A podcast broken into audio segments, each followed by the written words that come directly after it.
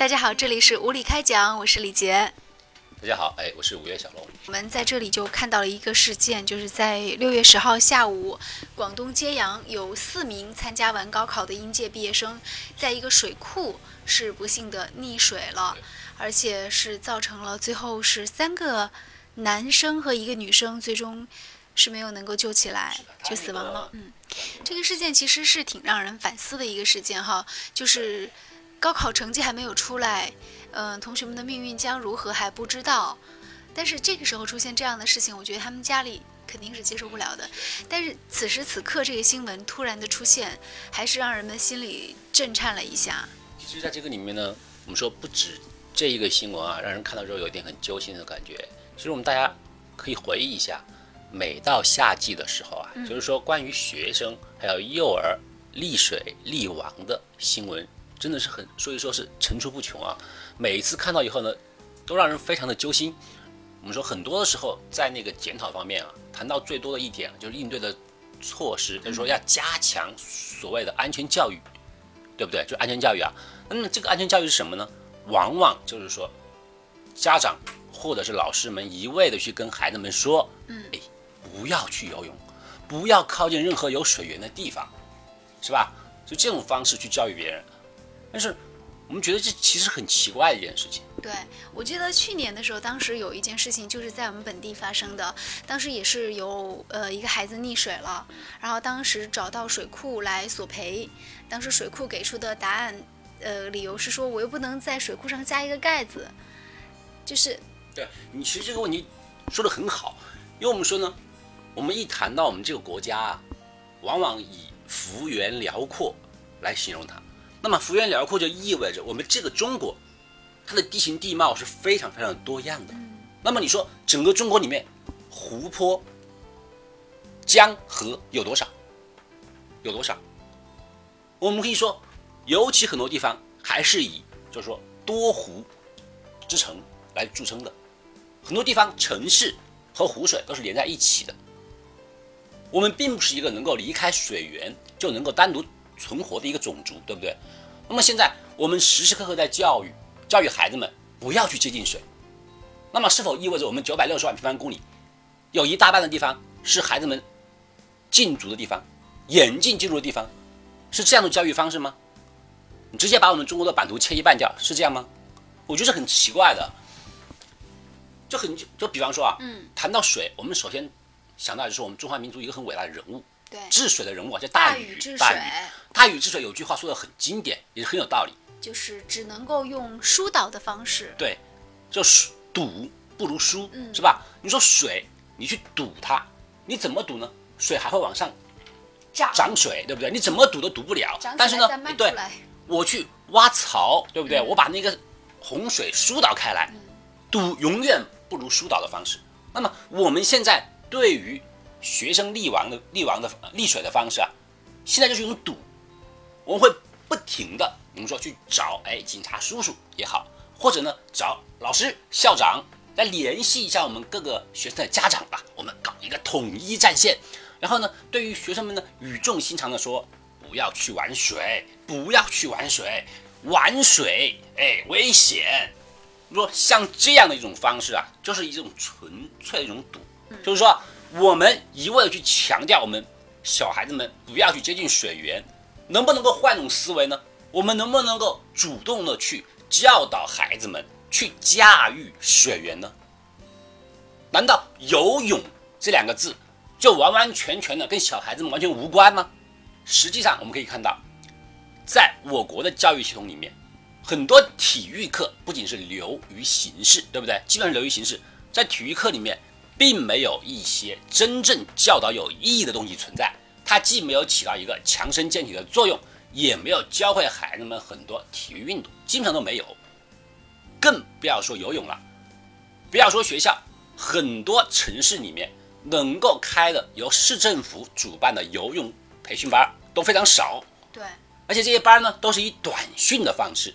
我们可能有一些孩子的家长或者朋友们有过这种经验啊，你即便。花了高额的代价送小朋友们去学习这种游泳培训班，实际上呢，也完全学不会任何游泳技能，往往是一年过去了，什么都没学会，哎，钱也浪费了。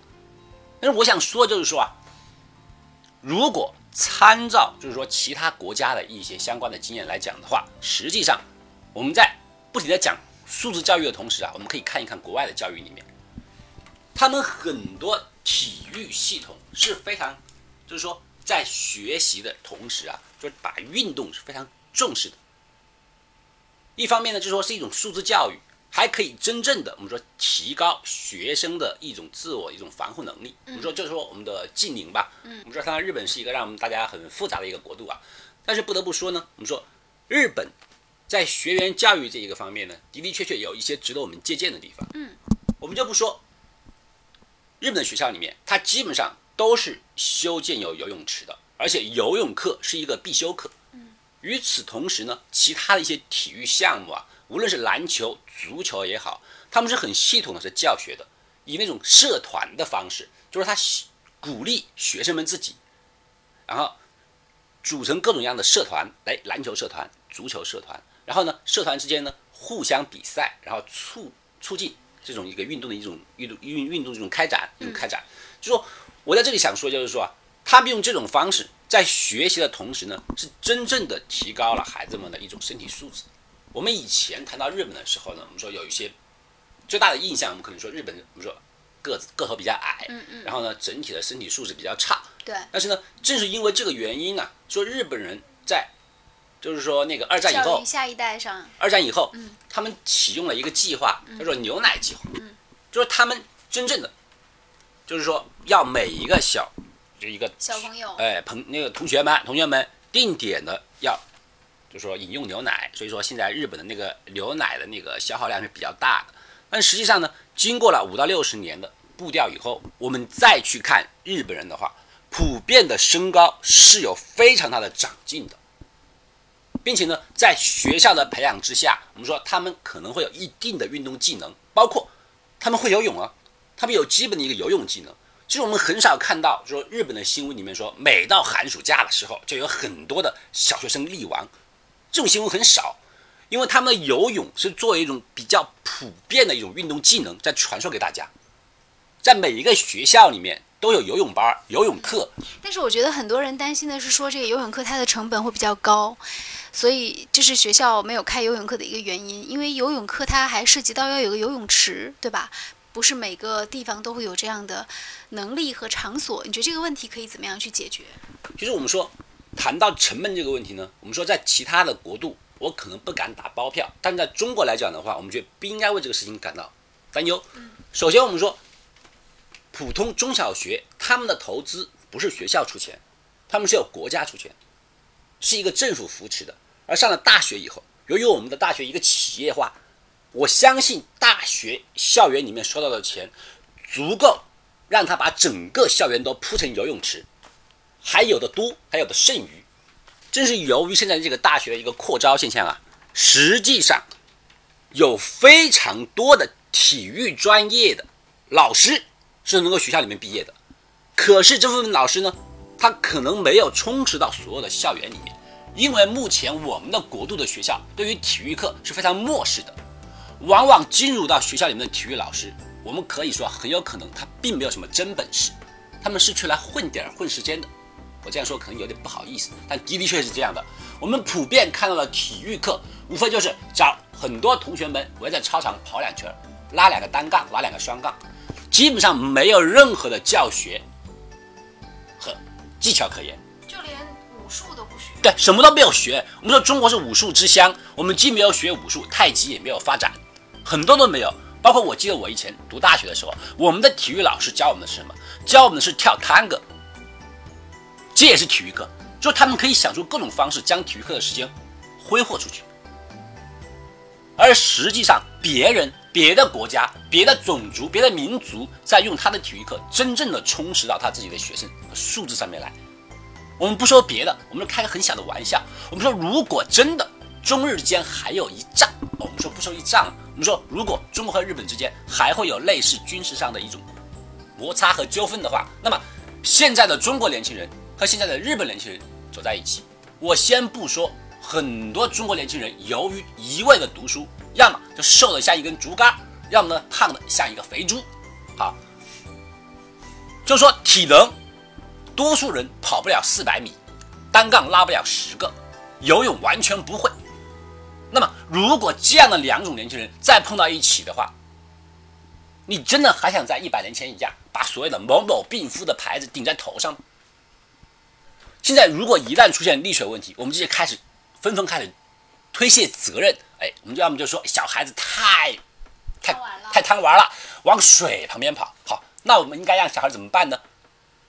遇到有水的地方就退后一百公里。那我们直接退退退退退退，可以退到别人国家去了。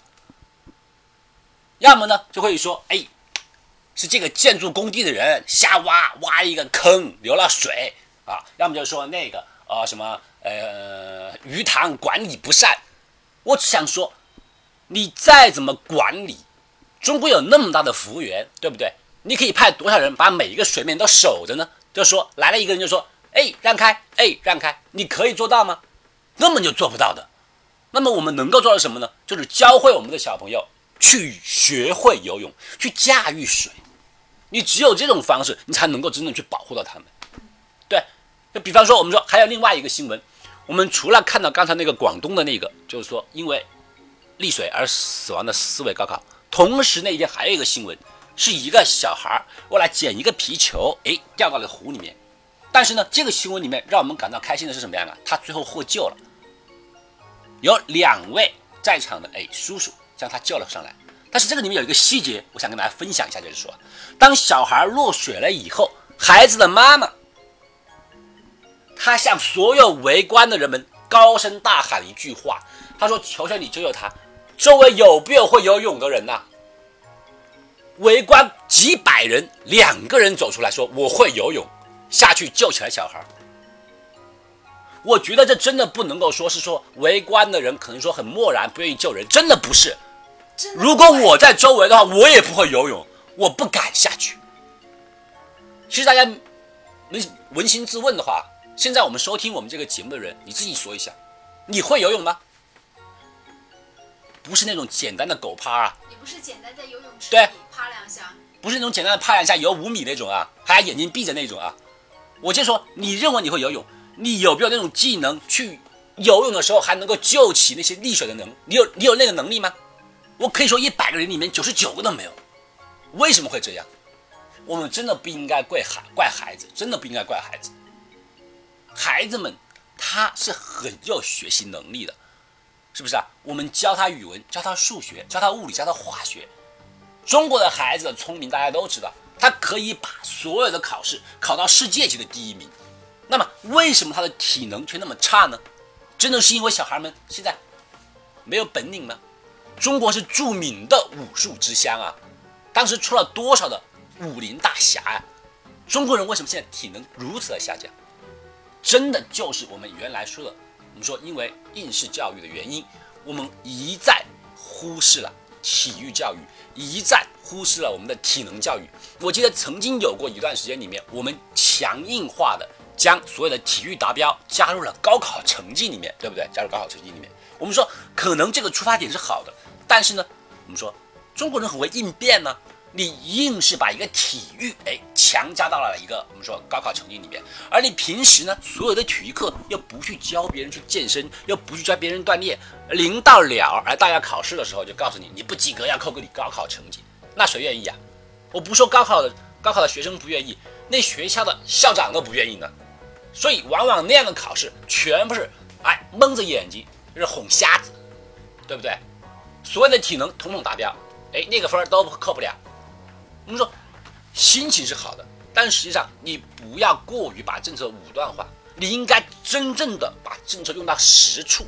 你要保证每个学校的教育师资力量，你要保证每个学校它有真正的一个那个教学的一个环境。我们说你足球好多学校连足球场都没有，篮球哎。很多学校，我们说我们有篮球场啊，是啊，哎，两个铁架子，上面所有的篮筐全是破的，网子里面都是都是都是都是烂的，哎，一层锈迹，一层锈迹，碰一下摇摇晃晃，这样的篮球场是我们可以说基本上每个学校里面都有。我们说像这样的方式，你能够教出来什么？你能够教出来什么？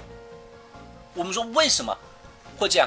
因为中国人现在的体育啊，一向是崇尚一个什么举国举国体育制度，就是说这个学校里面啊，所有的学生一千个人里面，哎都不会跳高；那个学校里面，呃一千个人里面没有一个人会跨栏。但是不要紧呢，整个城市里面十万人里面，只要有一个刘翔出来了，我就把他哎请到我们的呃市里面，请到省里面，然后慢慢的培训。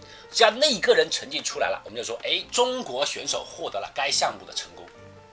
但是这一个人能够代表全中国人民的一个体育素质吗？不能。是啊，完全不能啊！就刘翔跑得很快，能够代表我跑得很快吗？不能。完全不能，我可能还会拉他的后腿，是吧？就说。我们除了在体育竞技上面，我们要做到更高、更快、更强，那是一个个人表演赛，但是也不要放弃了。我们说整个民族素质上面的，我们的民族素质，就我们不往上走，你就必然会往下降，是不是啊？我们说当时的中国，我们说很多，我们说当然谈到中国人，我们说在那个鸦片战争或者是跟那个旧中国的时候啊，我们说当时很多老外是瞧不起中国人的，但是对于中国人他的那个。形容很多是什么样？就说，哎呀，中国人呐，就是长得腰腰大，什么那个憨头憨脑啊，哎，要朴实的那个像乡下人一样啊，叫壮实，哎，壮实，这说明中国人他的体质是很好，对不对？到现在呢，我们再形容到中国人呢，我们说强壮和壮实这两个字，基本上跟我们很多中国年轻人没关系了。见的最多的就是戴着眼镜的，哎，四眼，或者是哎高高瘦瘦的，飘忽飘忽。要么就是在家里面肯德基吃多了，胖的像个什么样的，像个小球一样的滚来滚去的小朋友，就是这样，最多的就是这样的人。我们说每一个家长，我们都倾全力想让自己的孩子学习教育好一点，有一个很好的前途和一个前景。但是呢，我们真的愿意像今天我们分享的这个新闻这样惨剧发生在其他家长身上吗？我们赋予全年、赋予一辈子的努力在自己的小孩身上。最关键改变命运的时刻，高考结束以后，命运不仅没有改变，直接告诉你没命了，命丢了。因为他不会游泳，不会游泳，体能不行。我们不说游泳，遇到任何其他的一些所谓就是需要一些体能的地方，跑跑不过别人，是吧？哎，走走不过别人，跳跳不过别人，游游不过别人，就是脑子好。所以这个东西真的是要很值得大家一个反省和。反思的一个问题，真的是这样。我希望今天这个节目，无论是听到人或者不听到人，没有听到人，我们都很很希望跟大家分享这么一个一个想法，就是说，千万不要为难孩子们。